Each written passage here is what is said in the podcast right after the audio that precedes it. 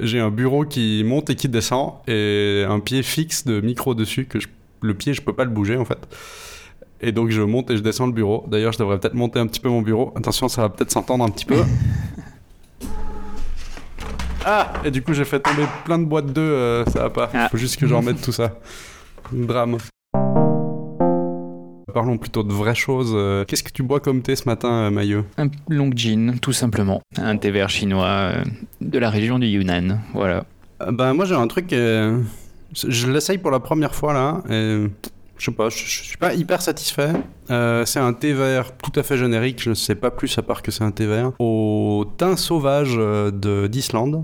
Le thé vert il est relativement quelconque, ce qui est plutôt normal, hein, ça me dérange pas. Mais euh, du coup je trouve qu'on sent pas trop le thym. Donc bon, Hmm. ouais. Fa- faudra voir, j'ai juste bu quelques gorgées pour l'instant, mais je suis un peu déçu.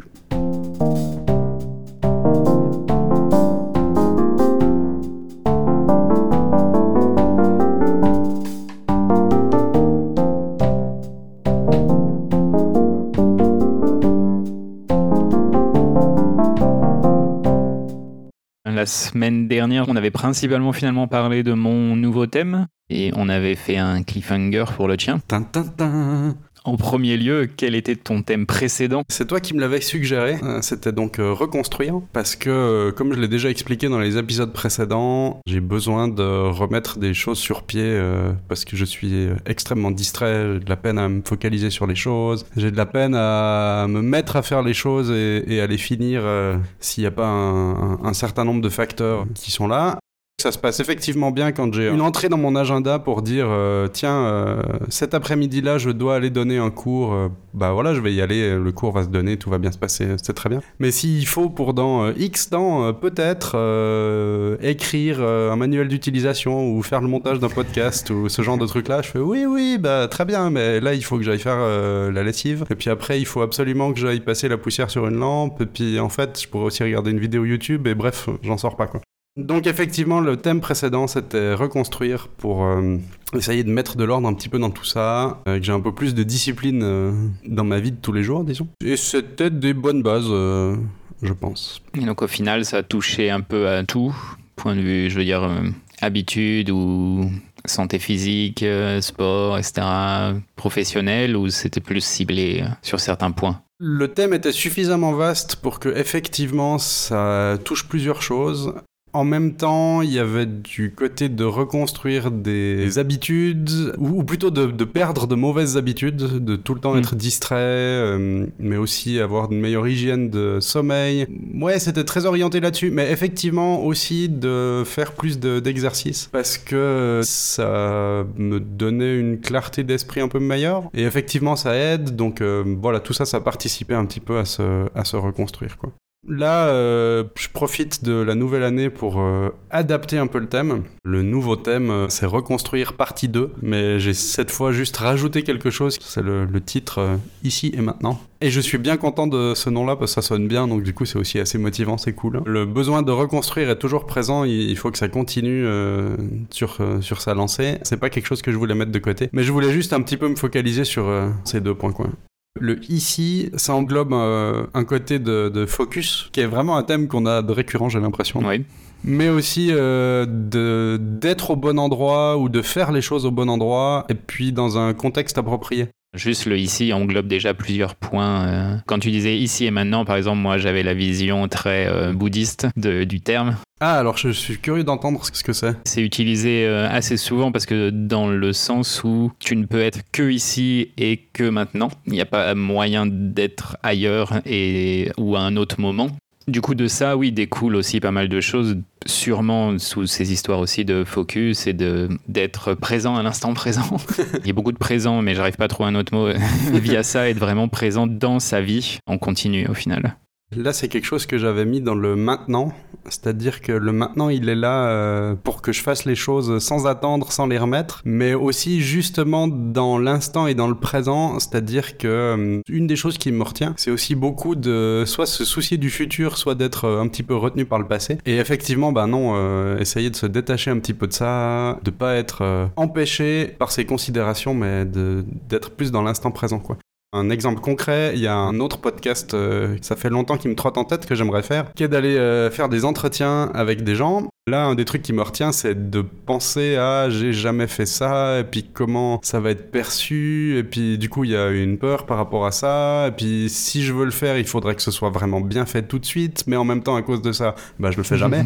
la partie du thème de maintenant, c'est aussi d'outrepasser ce genre de crainte, ce qui correspond du coup à, la, un peu la définition euh, plus bouddhiste que, que t'en avais là. Ouais, d'accord. Donc c'est pour ça que le thème est large, hein, comme des thèmes qui sont euh, efficaces devraient. Comme tout vrai thème, exactement. Je peux effectivement le prendre au pied de la lettre de type euh, ici et maintenant, ben, fais les choses ici, fais-les maintenant, que ben, ce que je viens d'expliquer, euh, plus un côté, euh, qu'est-ce qu'on va dire, philosophie peut-être. Et le, ici aussi, pareil, ici pour le côté conscience, je continuais à faire de la méditation ou des choses équivalentes. Là, par exemple, ça fait un moment que j'ai pas médité au sens strict du terme, mais euh, bah, j'ai par exemple passé du temps en cuisine et d'habitude, quand je prépare des choses, ça, m'arrive de tiens, je vais mettre de la musique ou d'être perdu dans mes pensées, euh, voilà. Et là, c'était plutôt non, ok, je j'ai peut-être pas médité, mais j'ai passé euh, une demi-heure en cuisine sans musique, juste en étant concentré et puis en essayant de garder l'esprit vide. Quoi. De l'intégrer plus que d'en faire une pratique séparée, quoi. Même si je vais quand même me forcer à y remettre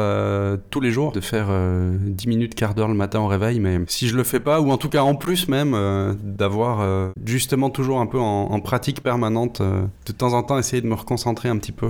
Passer une des choses toujours qui est un problème, hein, c'est ma concentration sur le travail qu'il y a à faire. Je me fatigue très vite, ou je suis distrait très très vite, ou je, je, je fais ah non c'est vraiment dur de faire ce genre de choses, j'ai pas envie de faire ça donc je vais aller faire autre chose, et du coup j'avance pas. Je sais que ça c'est dû à des années et des années de mauvaise hygiène sur la manière de travailler, donc ben forcément ça, rend toutes les choses euh, de plus en plus difficiles. Euh.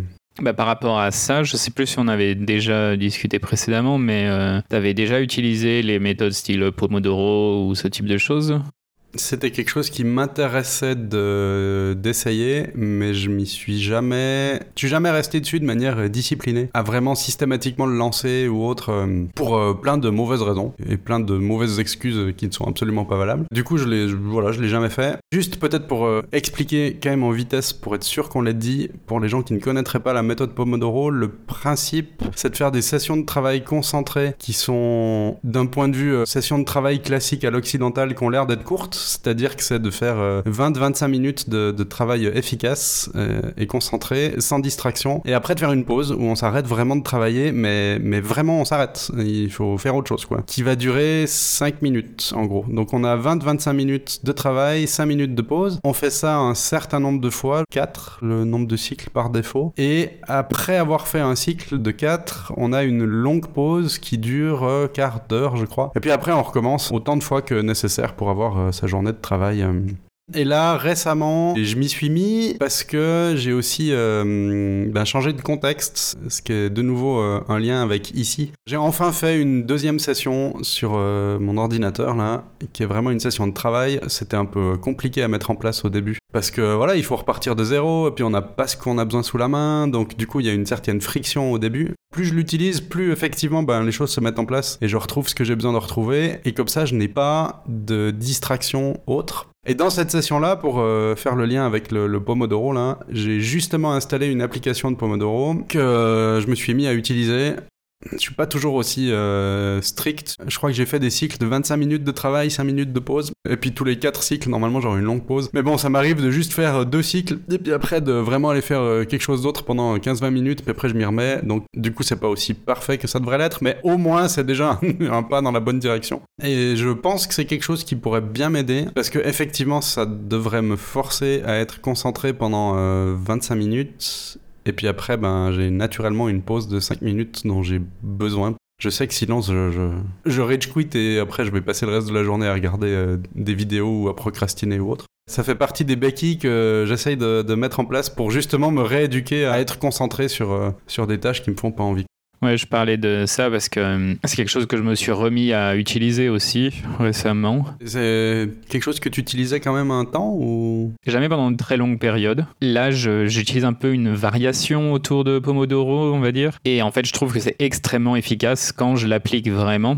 L'un des trucs que j'aimais pas trop avec euh, la méthode Pomodoro, mais c'est peut-être aussi la manière dont je le faisais qui était pas bonne, je sais pas exactement, c'était le fait que la pause, j'avais la sensation qu'elle me coupait dans mon travail. Maintenant, ce que je fais, donc c'est des cycles de 30 minutes puis 10 minutes de pause. Du coup, je travaille par bloc de 4 heures. Donc, t'as pas de longue pause Non, il n'y a pas vraiment de longue pause. Ouais. C'est pas spécialement moi qui ai changé ça. Je suis tombé là-dessus. En fait, c'est euh, un truc qui s'appelle les work cycles, donc les cycles de travail. C'est pas simplement donc bah, euh, travailler pour 30 minutes, faire une pause de 10 minutes, etc. L'idée, c'est que euh, avant de travailler, déjà, on définit son travail, pourquoi on le fait, pourquoi c'est du travail qui est important aussi, parce que si c'est pas important, pourquoi tu le fais? Déjà, ça force un peu à réfléchir à ce que tu vas démarrer, en fait. Et donc, ensuite, l'idée, c'est que chaque cycle de 30 minutes, au début du cycle, on écrit ce qu'on compte faire pendant ce cycle. On écrit hum, comment est-ce qu'on va démarrer en étant vraiment littéral. Et ensuite, on démarre le cycle de 30 minutes. Une fois que le cycle est fini, on prend deux minutes pour débriefer ce qu'on vient de faire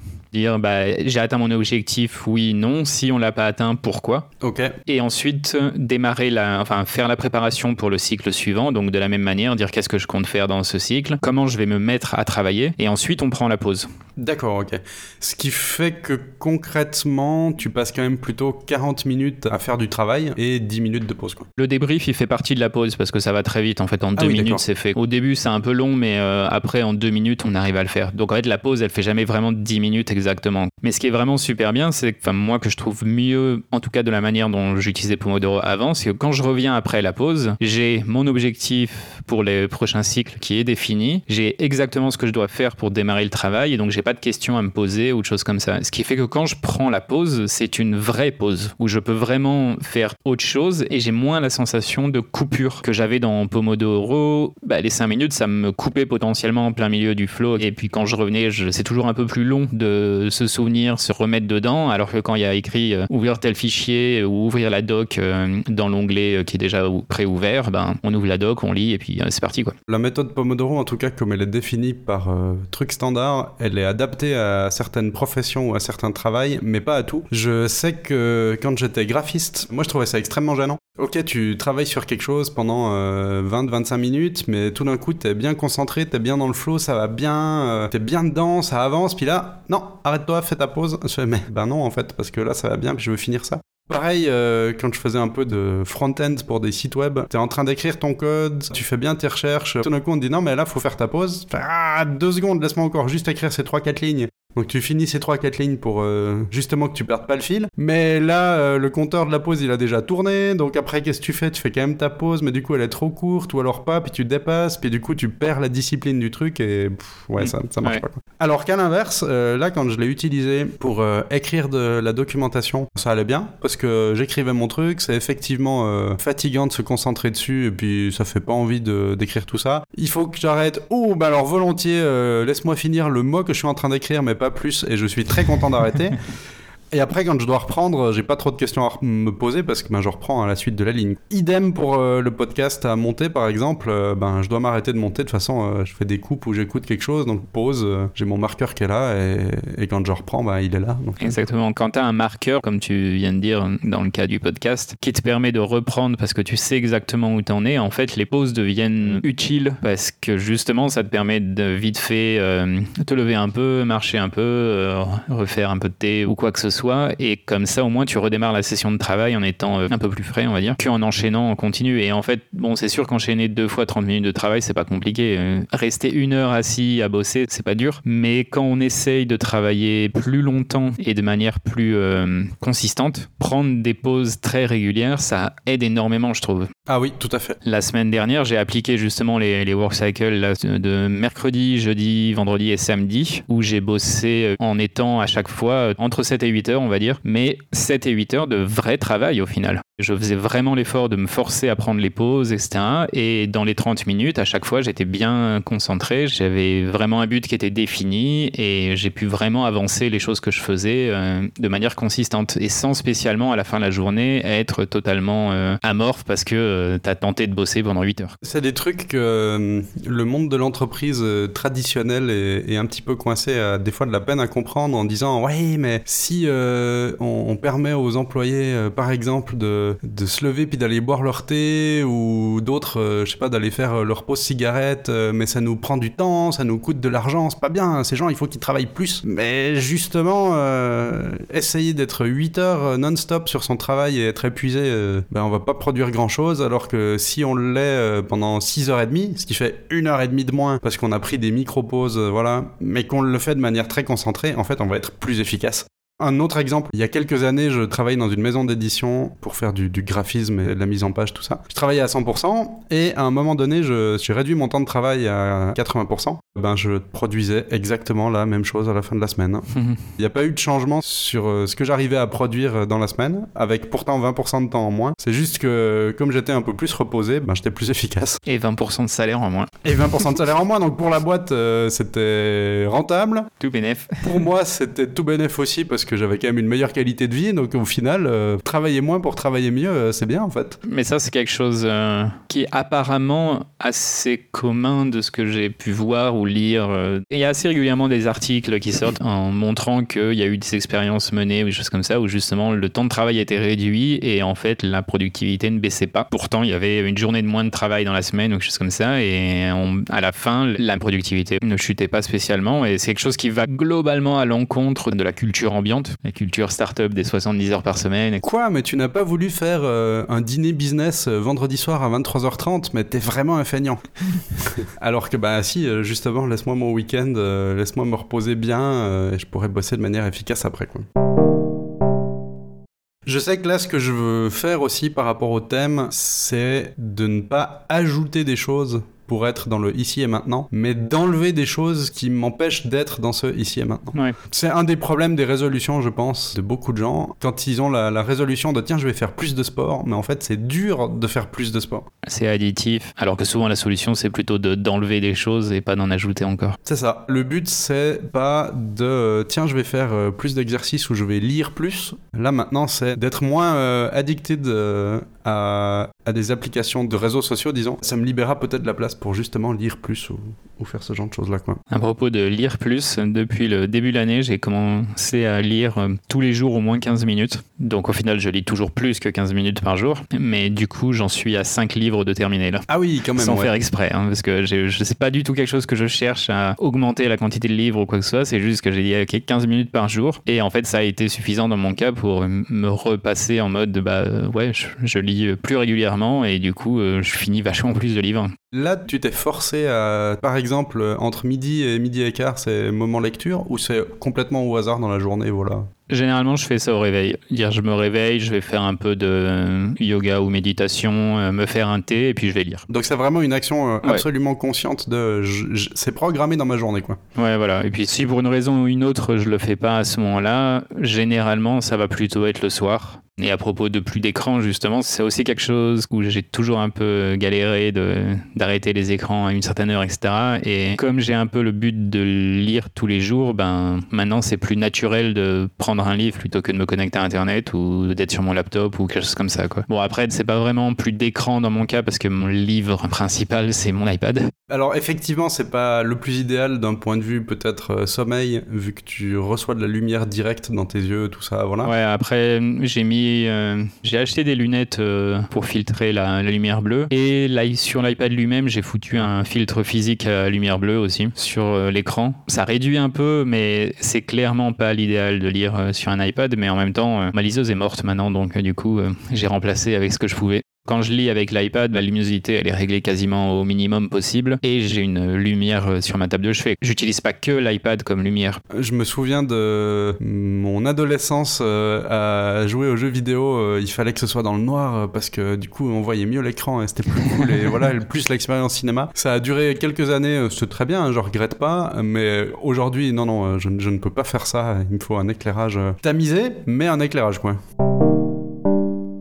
Dans les trucs aussi là que j'avais commencé à faire un peu et que je faut que je me remette à faire parce que le début de l'année a été perturbé mais j'ai tenu un bullet journal euh, pas au sens de liste des tâches ça c'est vraiment quelque chose qui m'intéresse pas Euh, ma liste des tâches je préfère l'avoir de manière euh, numérique. Mais j'avais effectivement fait une petite découpe de la semaine avec des points que j'avais envie de faire dans la journée. Par exemple, euh, est-ce que j'ai été me coucher à la bonne heure? Est-ce que j'ai médité? Est-ce que j'ai mangé à table, par exemple, au lieu de manger devant mon ordinateur? Ben, c'est vachement bien. Ça, ça permet effectivement d'avoir un petit regard sur euh, ce qui est en train de se passer. Et moi, j'avoue que je suis euh, très bon client de la gamification de tout ça parce que j'ai envie de mettre les petites coches. Il y a juste ce qu'il faut de tension pour me pousser à non, mais là, j'ai dit que je voulais faire euh, trois fois des pompes dans la journée, par exemple, donc euh, je vais bien mettre la mm. petite coche. Mais en même temps, ça reste des petits trucs, ce qui fait que si un jour j'ai fait qu'une fois au lieu de trois, eh ben c'est pas grave. Il faut pas non plus que ça devienne un stress et, une source de détresse de faire oh non, mais toutes ces croix que j'ai pas oui, mises. Exactement, ouais.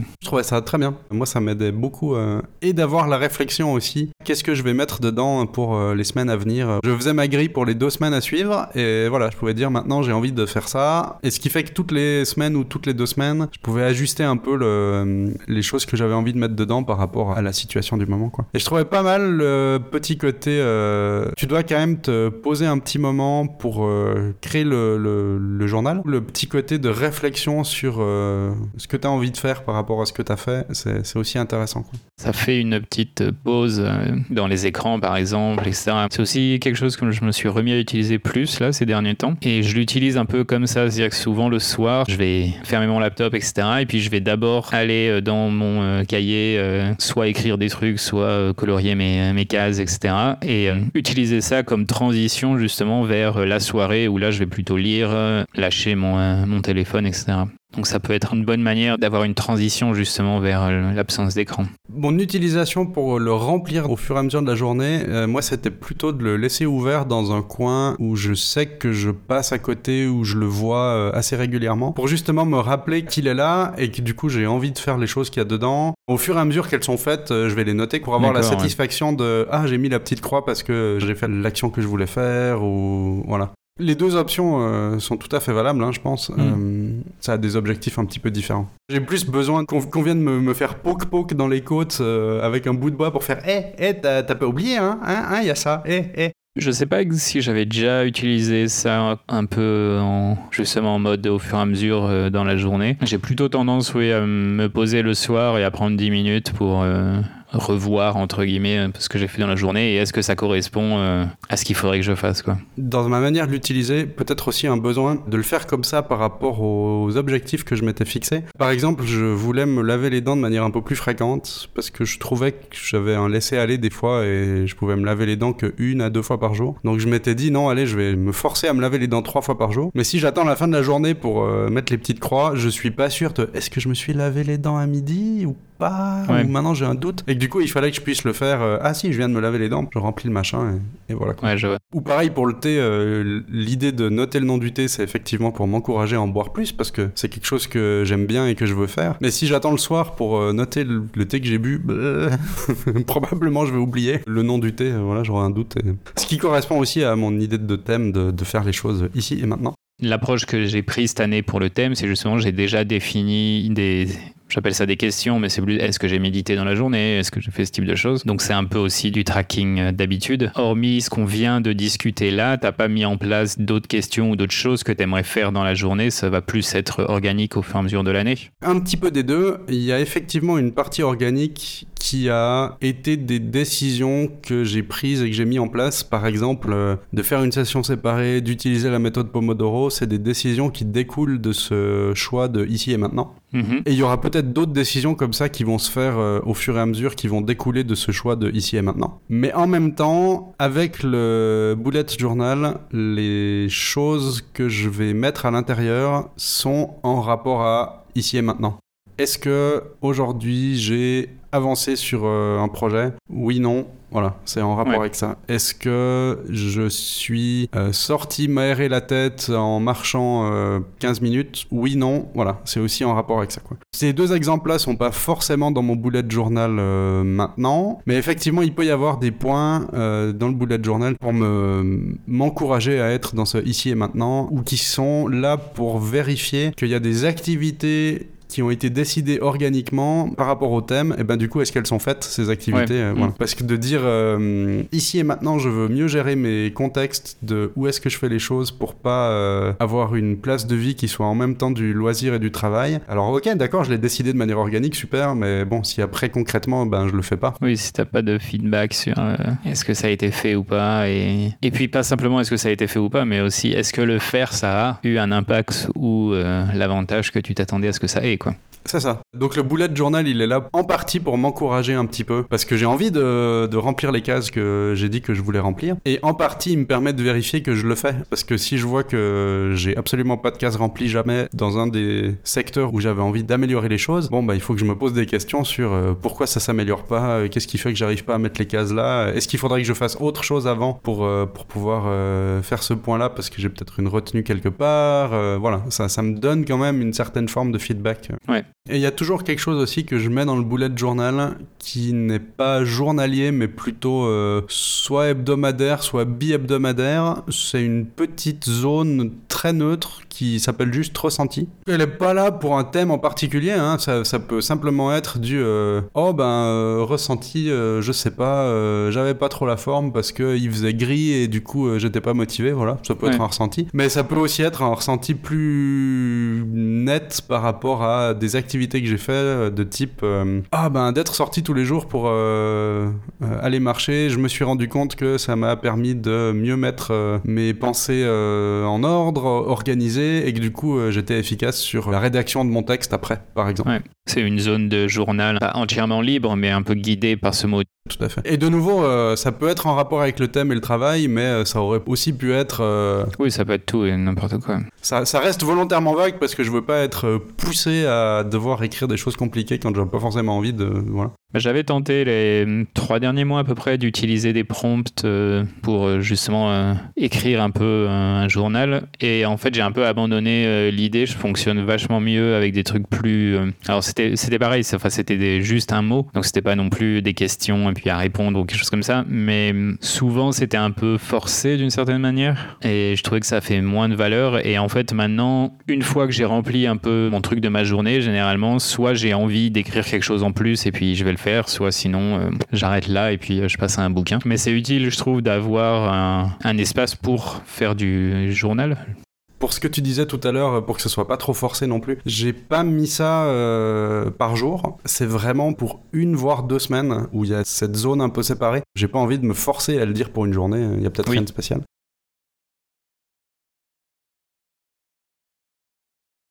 Quand il y a un, truc qui est un peu plus marquant, qui m'a un peu plus frappé, je sais que je peux venir l'écrire vite fait, un, deux mots, une, deux phrases euh, courtes, hein, parce que la zone aussi est petite. C'est volontaire, il faut pas euh, développer sur euh, des pages à 4 de trucs. Si j'ai besoin de faire ça, ben je le ferai ailleurs éventuellement. J'ai pas de souci à la laisser vide, c'est un signe aussi. Il y a Oui. eu, euh, je sais pas, trois ou quatre semaines où la zone était vide, tu fais bon, euh, pas de ressenti, mais pourquoi il y a pas de ressenti Ben, hmm, Peut-être que j'avais pas envie de les écrire parce que c'était pas super. si je suis brutalement honnête avec moi-même, euh, c'était Ouais. un peu ça. Je fais ouais, t'as rien écrit parce que peut-être c'était pas génial. Donc euh, ouais, c'est c'est quand même intéressant. Hein, le... Même de l'avoir vide, euh, ça veut dire des choses quoi. Bah oui, oui, évidemment, ouais. C'est vraiment un truc qui m'a surpris. Je pensais pas que j'allais apprécier autant. Je trouve ça vraiment très chouette comme euh, pratique. C'est peut-être quelque chose, euh, quand on aura les deux un peu plus de pratique, qu'on pourra peut-être en parler. euh. Oui, on pourra revenir dessus.